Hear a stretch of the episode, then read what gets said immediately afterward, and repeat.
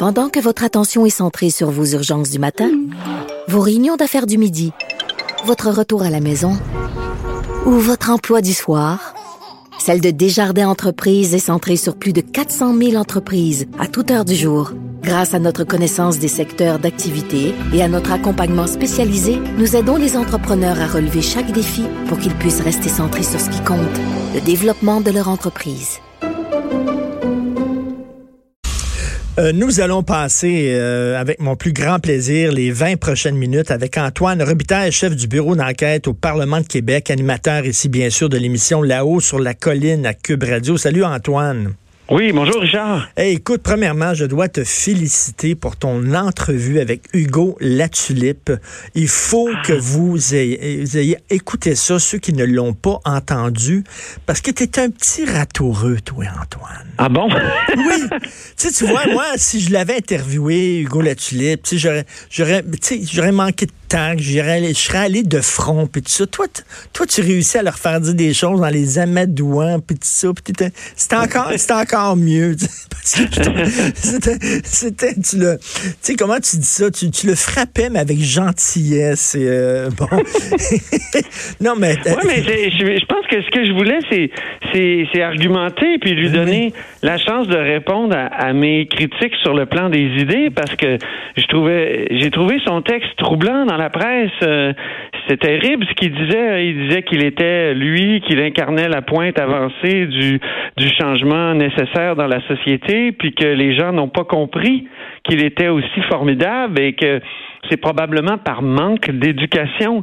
Ben Moi, j'avoue que j'avais jamais vu ça, un politicien qui perd des élections, euh, ses élections, puis il, il les a pas perdues à moitié, là, Richard. Là. Il y a eu 7 Aïe, aïe, 7 Alors, alors, euh, quelqu'un comme ça qui dit euh, les gens n'ont pas compris, il y a un problème d'éducation, et, je, je, suis la pointe avancée d'un grand mouvement nécessaire de ben, changement. Finalement, si vous n'avez pas voté pour moi, c'est que vous n'êtes pas intelligent, mais c'est ça entre les lignes qu'il dit là. C'est ça, c'est ça. Tu sais, habituellement, on dit que Vox Populi, Vox Dei, ben oui. mais là, c'est lui, il, il est la Vox Dei. Il est la voix de Dieu. euh, et c'est ça qui me troublait. Il, je pense qu'il s'en rendait pas compte. Mais, mais, mais comme, euh, euh, comme J'ai voulu lui donner la chance de, de dire Ah ben oui, c'est vrai, peut-être que j'ai j'ai manqué de modestie, tout ça, mais, mais finalement, non, il a, il, a maintenu sa ligne. Il a maintenu, c'est ça qui est hallucinant. Il, patinait un peu quand même là, dans l'entrevue, mais jamais il a dit bon, effectivement. Euh, mes paroles ont dépensé ma, pensée. Comme, comme écrivait, je pense, c'est Mathieu Bocoté qui écrivait, mais il ne se rend pas compte que c'est justement à cause de ce discours-là et de ce manque de modestie-là que les gens n'ont pas voté pour lui. Ah oui, mais ça n'a pas dû aider, c'est certain. c'est sûr. Mais tu sais, sur, sur Facebook, après, il y a quelqu'un qui m'a écrit C'est pas vrai ce que tu dis, Robitaille. Il pose des questions légitimes sur le fait que les gens votent contre leur intérêt ou leurs intérêts. Ben, euh, là, je me suis dit, là, j'ai répondu à la personne, non. D'une part, ils stigmatisent les gens pour leur choix, puis deuxièmement, qui sommes-nous pour décider quels sont les intérêts du peuple? C'est la base de la démocratie. Ben oui. Qui choisit quels sont leurs intérêts? C'est les gens du peuple, c'est Vox Populi, Vox Dei. Si on cru, si on croit pas à ça, ben nulle, nulle nécessité de faire des élections. Ben, tout à fait. Lorsqu'ils votent dans le bon bord, le peuple est intelligent, le peuple, le peuple a vu juste et vive la sagesse du peuple. Mais si le peuple vote, euh, vote dans un, dans un sens qui fait pas leur affaire, le peuple est idiot, manque d'éducation, il faudrait les les, envoyer euh, s'instruire, ça n'a aucun sens. Mais c'est parce que c'est au fond, il y, a une, gauche des années 50, d'extrême gauche, qui disait que ce qui serait le mieux, c'est de dissoudre le peuple et d'en élire un autre. Oui, c'est euh, Bertolt Brecht qui disait ça dans, ses pièces. tout à fait, tout à fait. Si, si, le peuple ne change pas, ne vote pas du bon bord, changeons de peuple. c'est ça. Mais c'est ça que j'ai, c'est ça qui m'a troublé. Puis je pense qu'il s'en rendait pas compte. Euh, et il y, a une autre phrase qu'on peut dire, là, que, que j'adore citer. Je me tente pas de cette phrase-là, René Lévesque. Méfiez-vous des gens qui disent aimer le peuple, mais qui détestent tout, tout ce que le peuple aime. Ah oui, d'un oui, côté, ça, la gauche, la, baseball, hein, ben oui, la, la gauche est censée aimer le peuple, la gauche est, est censée défendre le peuple, pas mépriser le peuple. Voyons. C'est ça, c'est ça. Bon, et c'est sûr qu'avec la question des changements climatiques, euh, il y a une impression de, de, de vérité chez, ces gens-là qui disent la science nous dit que c'est, dangereux, c'est alertant, puis moi je, je suis de leur avis, je suis, je suis d'accord, mais c'est tout le dilemme, c'est que dans les années 50, les années 60, la- l'extrême gauche, elle disait au fond, les gens sont pas conscients de leurs intérêts de classe et on, on- on devrait, c'est dommage qu'ils soient pas conscients. Aujourd'hui, ils sont pas conscients de l'urgence climatique. Et, et- et dans le temps, ils disaient ça prend une dictature du prolétariat. Aujourd'hui, il y a la tentation de la dictature verte. Ben Et- oui, je- euh, c'est c'est pas c'est c'est moi j'ai déjà écrit là-dessus il y, a, il y a une dizaine d'années il y avait un écologiste euh, australien qui avait écrit un livre euh, euh, justement contre la démocratie. Il disait la démocratie nous donne toujours l'impression qu'on on peut toujours avoir plus puis nous nous nous fait pas nous empêche de prendre conscience de de l'urgence environnementale. Ben ça prendrait donc euh, une une dictature verte. Et Mais- mais- déjà il y a Ancionas un des grands penseurs du courant écologiste dans les années 70 qui a dit euh, il faudrait avoir des régimes du type Allemagne de l'Est. Mais Mais, mais, mais la, la gauche a toujours eu des rapports bizarres avec la démocratie. D'un côté, la gauche se dit près du peuple, donc elle devrait aimer un système justement qui Ouais. permet au peuple de, de voter. Mais de l'autre côté, la gauche s'est toujours dit Mais il y a toutes sortes de gauches. Il y a- une gauche qui dit, il y a une gauche qui dit, le peuple n'est pas apte à choisir le bon parti parce qu'il manque d'éducation. Donc, euh, donc la démocratie euh, est finalement euh, est pas bonne, elle ne fonctionne pas pour le peuple. Il faudrait instaurer un autre régime. Oui, c'est ça, exactement. Donc, je pense qu'avec les changements climatiques, cette tentation-là revient. Euh, c'est une Christie de bonne question. C'est, c'est, tu sais, est-ce que, euh, dans le fond, je reviendrai aux, grandes maximes euh, de, de, de aux États-Unis. Là.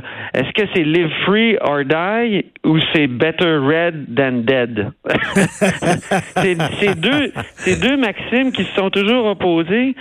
Et euh, tu sais, la- la gauche aux États-Unis, euh, dans les années 70-80, se disait, ben, on est peut-être mieux de, pactiser avec euh, l'Union soviétique que de mourir dans un, un, apocalypse nucléaire.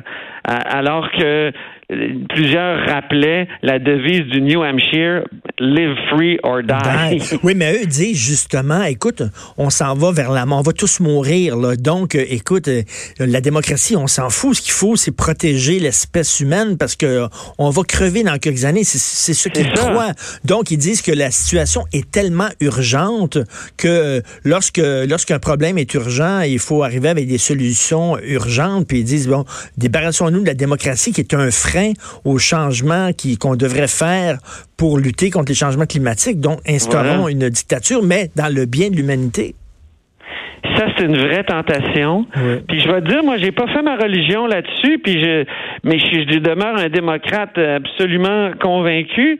Puis en même temps, c'est vrai que j'ai peur de, de tu sais, des, des- des conséquences des changements climatiques. Encore ce matin, là, il y a, il y a, il y a- il y a- il y a près de 200 euh, scientifiques qui alertent euh, le, le monde sur les, les risques et les périls de, de notre mode de vie actuel. Donc, j'ai- tu sais, je suis bien d'accord, mais euh, il faut, je, je persiste à dire quand même qu'il faut continuer de convaincre les gens et on peut pas les prendre de haut. Puis, euh, euh, donc la, la, la démocratie, c'est une grande, mais une très grande valeur. Je veux dire, c'est c'est c'est la base de notre Ben oui. société. Puis, Ben euh, oui. ouais, voilà. Écoute, autre chose, là. bon, on a appris que le gouvernement Legault a reculé là, sur la réforme de l'immigration qui touchait euh, tout particulièrement les étudiants étrangers et en disant ceux qui sont déjà ici, ça vous touchera pas, c'est les prochains qui, bon, euh, il y a deux façons de voir ça. Premièrement, euh, en disant quelle humilité, c'est bien qu'un gouvernement reconnaisse qu'il a fait des erreurs, qu'il recule, qu'il dise meilleur culpa, tout ça. Ou tu as une autre façon de voir ça en disant, mais comment ça qu'il avait pas prévu que ça avait pas de maudit bon sens? Quand ils ont, quand ils ont passé la loi? Comment ça qu'ils n'avaient pas vu que, voyons donc, ça, ça pénalisait plein de des milliers d'étudiants et que ceux-ci auraient pleuré devant la caméra? Ben oui. Mais le gouvernement est obsédé par l'idée de baisser les seuils d'immigration. Tout de suite, euh, tu sais, c'est une promesse électorale. On baisse ça à 40 000. Ils sont obsédés un peu par ce chiffre-là. Alors qu'il aurait pu arriver en poste, dire, écoutez, euh, on va baisser les seuils à partir de la deuxième année. La première, on va commencer par mieux comprendre comment ça fonctionne, où on peut couper sans euh, trop euh, heurter des, des, gens là qui ont fait sincèrement le choix du Québec. C'est un c'est un recul clair. Mais... c'est mais ils aiment ça les droits acquis. Ils l'ont fait là pour le les la loi sur la laïcité aussi. Donc, euh, il y a des droits acquis. Euh, les gens qui sont dans le système déjà, qui sont en voie de, de, de l'acquérir, c'est, je pense que c'est respecter l'esprit d'un contrat. Euh, il y avait une sorte de contrat avec ces gens-là, puis c'est ce que le gouvernement, se, le gouvernement se résout à ne pas briser ben le oui, contrat. Avec ben écoute, tu changes pas les règles du jeu. C'est des gens qui, qui, ont, décidé de s'établir ici. Ils ont peut-être vendu leur maison, ils ont mis la clé dans la porte, ils sont venus ici, certains avec leur famille et tout ça. Puis là, tu dis, écoute, on a changé les règles du jeu, ça ne se fait pas. Euh, mais mais le, chiffre de 40 000, ils ont sorti ça de quel chapeau? Pourquoi ils sont... Tu sais, euh, tous les jours, et toi aussi, Antoine, tous les jours, moi, je me fais dire, écoute, tel restaurant fermé n'ouvre plus euh, la semaine, ouvre seulement les week-ends parce qu'il y a une pénurie de main-d'œuvre. On le voit partout, ça craque de partout. Et il y, y, a plein de PME, le conseil du patronat qui dit, attendez, ça nous prend plus d'immigrants, pas moins. Ben oui. Puis le programme expérience, euh, programme de l'expérience québécoise, là, c'est un programme, euh, je veux dire, qui est très bien fondé. Mm-hmm. C'est une bonne idée. Moi, je me souviens très bien quand Yolande James, qui était ministre de l'immigration à l'époque, a annoncé ça. Moi, j'en étais pas revenu comme c'était une bonne idée. C'est-à-dire que les gens il y a à peu près 5000 étudiants par année qui s'en prévalent. Ils sont dans le système québécois, ils, achèvent leurs études. Ben, on leur dit, si vous répondez une certaine, à une certaine liste de critères, notamment de parler français, euh, et là, c'est un niveau 7 Niveau 7, là, c'est euh, une conversation, euh, c'est plus qu'une conversation berlitz, là.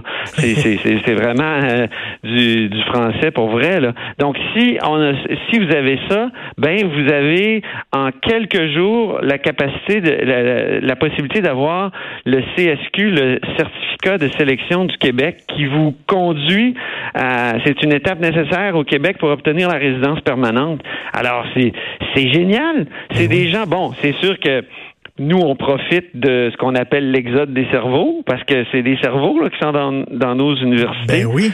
mais on les garde ici. C'est pas fou. Euh, le problème, moi, je pense actuellement, je comprends la réforme là de qu'on veut arrimer le, le mode, c'est-à-dire la, formation et les secteurs dans le monde du travail où on a besoin d'étudiants, pas d'étudiants, mais de travailleurs. Ça, c'est très beau. Mais, en même temps, je trouve que ça fait un peu, ça transforme un peu l'immigration en programme d'emploi. exactement. Puis écoute, là, ça pose la question, la question fondamentale qui revient régulièrement du rôle de l'université.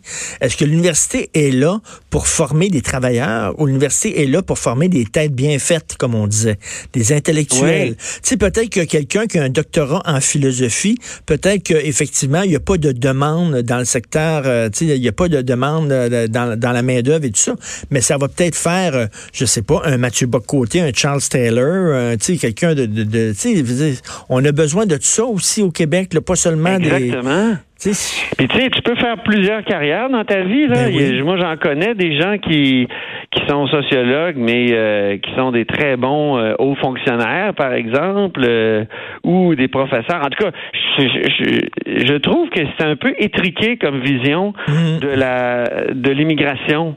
Oui. moi, je veux dire, mon cas particulier, moi, je suis diplômé en, en philosophie politique. J'ai fait un certificat en droit. Euh, dans, j'ai fait toutes sortes d'affaires depuis que j'ai fini ça. Puis en même temps, ben qu'est-ce que j'ai fait? Ben j'ai fondé une famille. J'ai j'ai, j'ai trois enfants. J'ai tu sais qui, qui qui vont être qui vont, vont contribuer au Québec de demain pour employer un, un, cliché. Mais je veux dire. Euh, c'est sûr que quand j'étudiais en, sciences politiques, en philosophie politique, il n'y avait peut-être pas nécessairement de, demande. c'est ça. ouais, c'est ça, précis. Mais j'ai fait mon chemin. Je pense qu'il y a bien des immigrants qui vont faire leur chemin sans correspondre exactement aux critères de, demande du, monde de l'emploi. Écoute, j'ai étudié en cinéma. Enfin, j'ai un bac en cinéma, puis je me retrouve, tu sais, pas pantoute, je travaille pas en cinéma. C'est plus comme avant, là, tu sais. Il y a des gens qui peuvent avoir une maîtrise en littérature puis se retrouver, je sais pas, député, ministre, on sait pas, le chemin que ça prend, là. À un moment donné, c'est une vision étriquée, effectivement. Puis là, écoute, je fais le tour avec toi, là, de la CAQ, là, OK, là? Euh, le test des valeurs, qui était critiqué partout avec raison. Euh, euh, les temps d'attente qui ont augmenté au cours de la dernière année dans les urgences. le pote à 21 ans aussi, qui est très critiqué par certaines personnes. D'offrir les services en français aux immigrants, alors qu'on dit, ils sont pas obligés d'apprendre d'être francophones pour arriver au Québec. Euh, arriver au Québec, on va vous franciser ici, mais une fois qu'ils arrivent ici, on dit ben, les services, c'est rien qu'en français. Ça, c'est critiqué. Euh, écoute, la loi 34 sur Hydro-Québec, là, qui fait que les tarifs d'hydroélectricité vont suivre euh, l'inflation, c'est critiqué aussi par plusieurs personnes. Ça, ça, va mal avec la CAQ ces temps-ci. Là. Pas bien. tu, pourrais, on pourrait, tu pourrais ajouter le troisième lien, le la maternelle 4 ans. Euh, je pense qu'on assiste à la fin de, de, la lune de miel. Là. De la lune de miel, hein? La, euh, très bien. Même les députés de la CAQ qui disent euh, Wow, là, on peut-tu ralentir la cadence? On est en train de capoter, nous autres. Là. On suit plus. Donc, je pense que là, le ciel était bleu pour la CAQ, mais il y a quelques nuages qui se pointent. Là. C'est souvent comme ça avec des gouvernements qui sont formés de partis qui ont pas été au pouvoir ou qui qui ont pas été au pouvoir depuis longtemps. Tu sais, je me souviens des débuts du gouvernement Charret. Euh, le Parti libéral avait pas été au pouvoir depuis dix ans, puis il avait promis plein d'affaires, dont réinventer le Québec, puis mettre fin à l'urgence, euh, à l'attente dans les urgences. Euh, le gouvernement Marois, le PQ avait pas gouverné depuis longtemps, sont arrivés, ils ont fermé gentil, ils ont fait plein d'affaires. Tout le monde, en plus, ils étaient minoritaires eux autres, donc c'était l'enfer. Ils gouvernaient comme des majoritaires. Donc ça, sais, je pense qu'après un an comme ça, les gens qui arrivent au pouvoir, euh, ils veulent faire des choses, ils veulent se dépêcher parce qu'ils sont en début de mandat.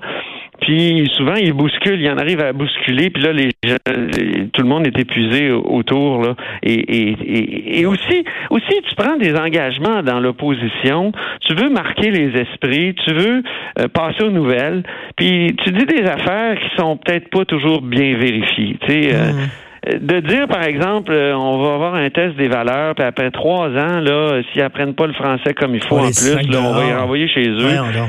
c'est sûr que tu fais les nouvelles avec ça, puis tu, mais, mais dans la réalité, là, est-ce que ça s'applique vraiment? Mais ben, la question qu'on peut se poser. et, moi, je pensais que la CAQ aurait été un gouvernement pragmatique, mais là, on se rend compte que c'est peut-être un gouvernement très idéologique. Je m'explique, le 40 000, ah ils sont bandés là-dessus. Tu dis pourquoi 40 000? on dirait, tu comme le pote à 21 ans, là, euh, de façon pragmatique, ça tient pas de bout, mais eux autres, non, ils ont comme une idéologie, le pote, c'est à 21 ans, pas avant.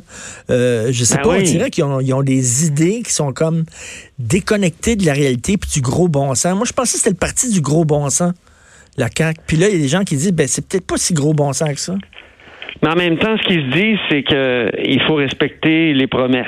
Puis on les critique beaucoup, les politiciens, quand ils respectent pas leurs promesses. Alors, euh, eux autres, ils, vont dans, dans ce sens-là aussi, je crois. Ils trouvent ça important de pas se faire reprocher. Là. Maintenant, on fait même des, des calculs du nombre, de, du pourcentage de promesses respectées. Puis mm. euh, on l'a vu avec le gouvernement Trudeau. Euh, il y a tout un débat sur les promesses électorales.